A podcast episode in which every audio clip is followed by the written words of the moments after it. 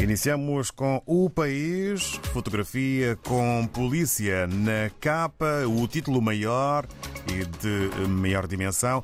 Mais de 80 mil polícias garantem a ordem nas eleições de amanhã.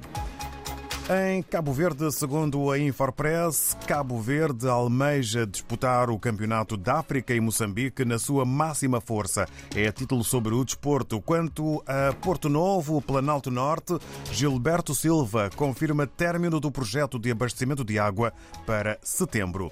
E em São Tomé e Príncipe, segundo a agência STP Press, Sindicato de Jornalistas denuncia e pede afastamento de repórteres propagandistas e candidatos a deputados deputado.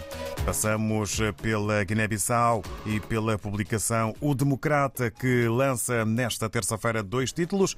Começamos por este. Federação de Motoristas suspende a greve de cinco dias. E sobre o décimo Congresso dos Libertadores, Martilene afirma que esforços de Simões Pereira não são suficientes para desafios do PAIGC.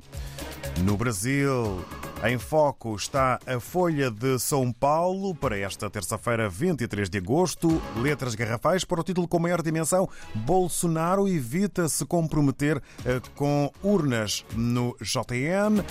Em entrevista, presidente exalta a economia e mente sobre ter xingado magistrados ou imitado vítimas da Covid. É o que podemos ler na capa do jornal Folha de São Paulo. Depois de gafe sobre mulheres, Lula critica ataques a Janja. O destaque fotográfico maior vai para as cerimónias. Coração de Dom Pedro I chega a Brasília para celebrações dos 200 anos de independência. É a fotografia maior na capa do jornal Folha de São Paulo, na edição de hoje. Do Brasil regressamos à África e a Moçambique com o país. Confirmado o apoio do Banco Mundial para o Orçamento de Estado de 2022. São 300 milhões de dólares anunciados em julho último que o Banco Mundial vai desembolsar este ano ao orçamento do Estado moçambicano. O valor deve ser aplicado em investimentos nas áreas da saúde, educação, proteção social, energia e água. A instituição exige do governo transparência.